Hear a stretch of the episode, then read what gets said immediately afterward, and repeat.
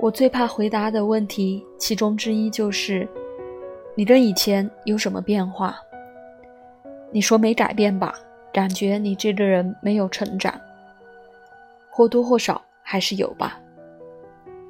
但具体是什么，他很难讲明。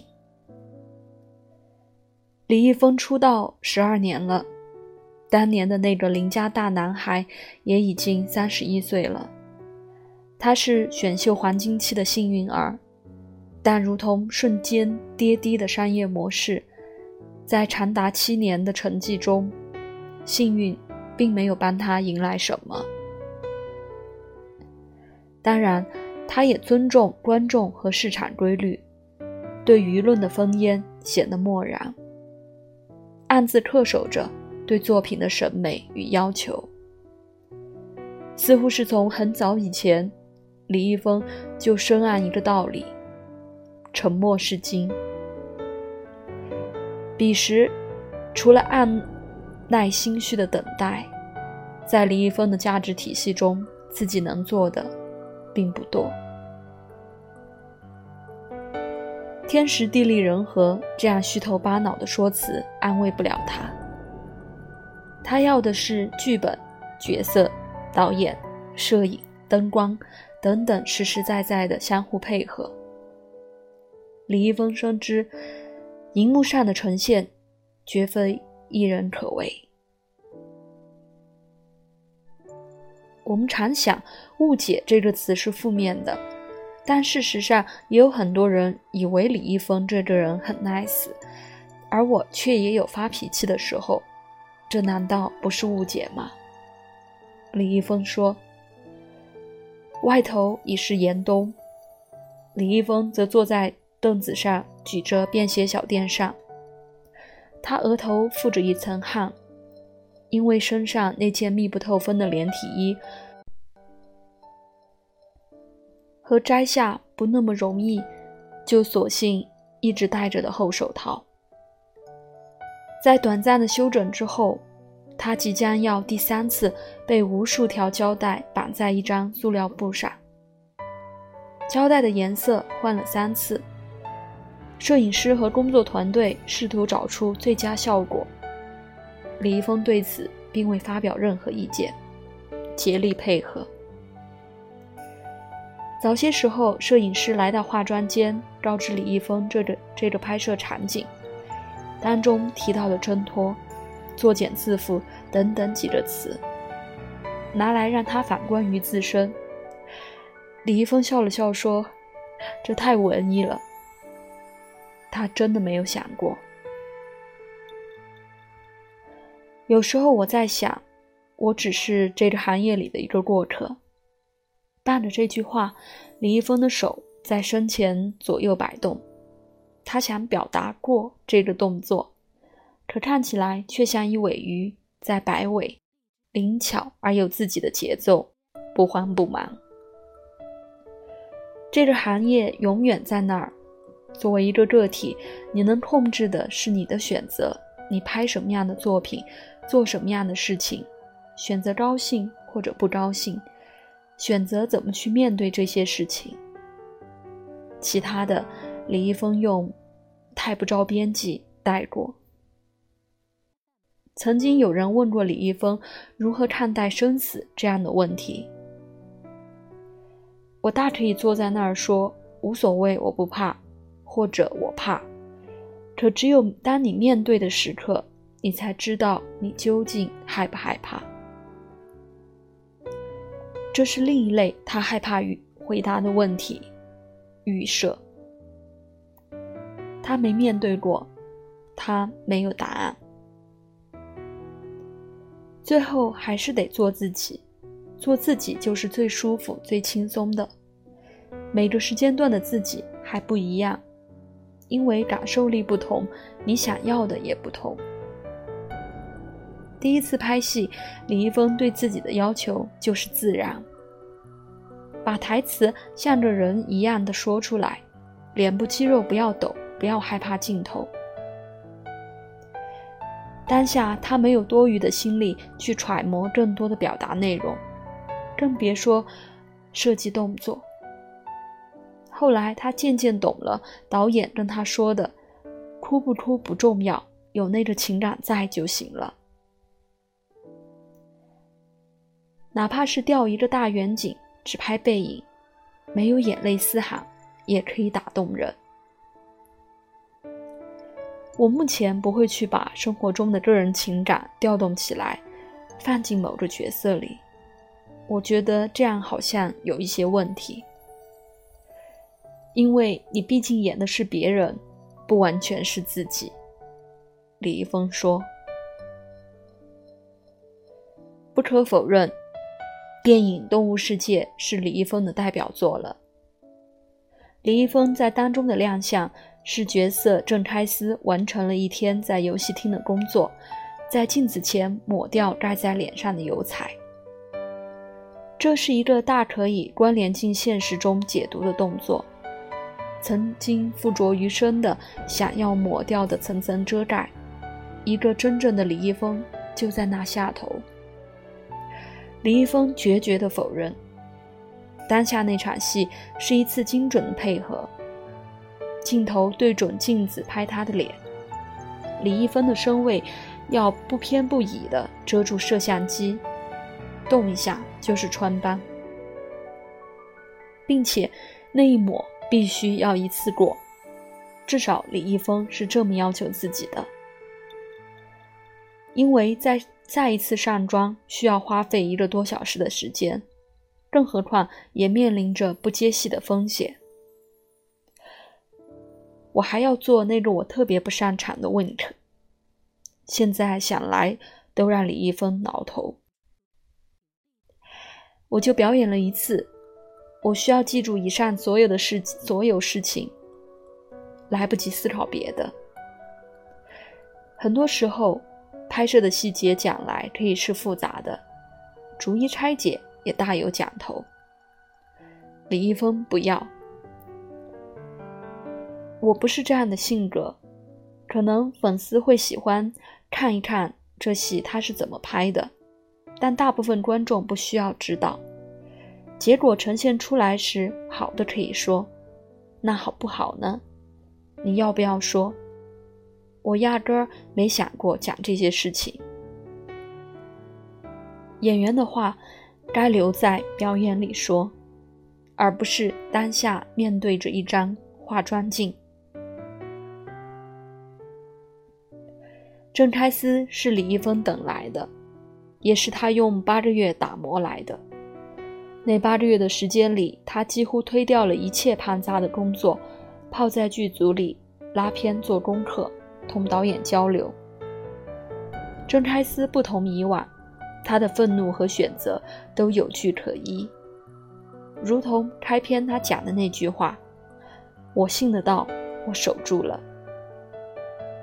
状态的描述是空泛的，只有落在生活里的具体选择才有说服力。大抵也可以让观众生出那种叫同理心的东西。我根本没意识到我花了这些时间，我就是想把它做完做好，也幸好我这么做了。谁不知道要转型，碰到好作品，大家又买账，那你就成功转型了。相反，依旧不成功。我没想过我要甩掉什么标签，因为我说了不算。最后你给的东西是什么样的，你自然而然就是什么样的。事实上，成为偶像是李易峰从小的梦想。这事儿成真了，为什么要自怨自艾？今年拍摄电视剧《隐秘而伟大》，让李易峰感受到了自己在表演上的些许自如。故事发生在上海，他饰演的顾耀东是个年轻的警察，别人口中的傻子。这一点，李易峰在刚开始读剧本时还颇有不解。别人经常说他，这就是个傻子。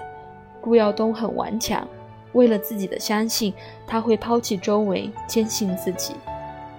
这个情况在别人看来就是傻。在开机之前，李易峰一直想把角色搬回来一些。直到拍摄了很多场次以后，李易峰理解了顾耀东。我不会通过角色去思考，如果同样的情况放在现实中，我会怎么样。我每一次想的就是怎么样去演这个角色，用我自身的性格去贴合角色。角色的内心是怎样的，导致他有后面的选择，导致他有那样的情绪表达。我没来得及反思，可能以后会的。很多事情你都要用一个辩证的思维去看。李易峰顿了顿。它一定有相对作用力在这儿，有好有坏，但是好的可以让你忽略掉那些不好的。隐秘而伟大拍摄的最后一天，李易峰遇到一场过不去的戏——告别戏。剧情设置在顾耀东在火车站，他曾经的长官来站台送他。顾耀东简述了从前工作伙伴们的现状。告诉长官，他们现在都很好。那天李易峰要杀青了，他心里涌着对顾耀东的不舍，对合作伙伴的不舍，林林总总，离别的台词念了一半，李易峰就卡住了。我停下，是因为我知道自己下一秒眼泪就崩了，我就不演了。他说：“顾耀东在当下一定不是如自己一般，浑身都在抖的样子。他有感动，但当中更多的是开心。我没有控制好自己，我控制不住，那情绪太高了。这部戏的导演王伟是李易峰合作过的唯一比自己年龄还小的导演。”他非常认真，审美和拍摄风格很新颖，而且很轴。做一件事情，他就认死理。他特像我演的顾耀东。用来焦虑和感受不安全感的时间，还不如去玩一玩，找一些好本子、好角色，想一想下次怎么表达的更好。人要老，我也不想老，但你改变不了。紧接着，他突然指着自己的眼角，冒出一句：“我也不想长皱纹。”很奇怪，李易峰的幽默感似乎是某种屏障，可以保护自己，也不致难为别人。话题走到低沉处，他一个插科打诨，就巧妙地把思绪拉回现实。他没打算让谈话飞得太远。李易峰说自己身上的这一点像了父亲，倒也不是非要在大家情绪统一时显得另类，就是习惯了控制自己。可能因为四川人比较悠闲乐观，可能是这样的，日子总得过，再遇到什么事情还是要过的，总纠结着那以后怎么办呢？现在怎么办呢？刘德华掌声和尖叫是他从前对偶像的全部想象和定义。小学时候的如有神助，李易峰突然觉得自己和别人不一样，没原因，他就是觉得自己不一样。听起来有些无厘头。最开始这个职业吸引我的就是尖叫声和掌声，我以前看到偶像出现就是伴随着这个声音的。但你还不知道是什么情况，成了偶像就很开心。然后慢慢的你会发现你喜欢表演，你以前看的经典电影中的角色，只要你努力好好拍，你就可以成为那样的人。你也会有那样的电视剧或者电影留存下来。我觉得挺高兴的，还能挣钱。那些曲折或不平，李易峰一句都没提过。很奇怪，他看起来一点都不着急。时间被他撑得很长。所有无意识的改变，自己知不知道没关系，时间知道就好。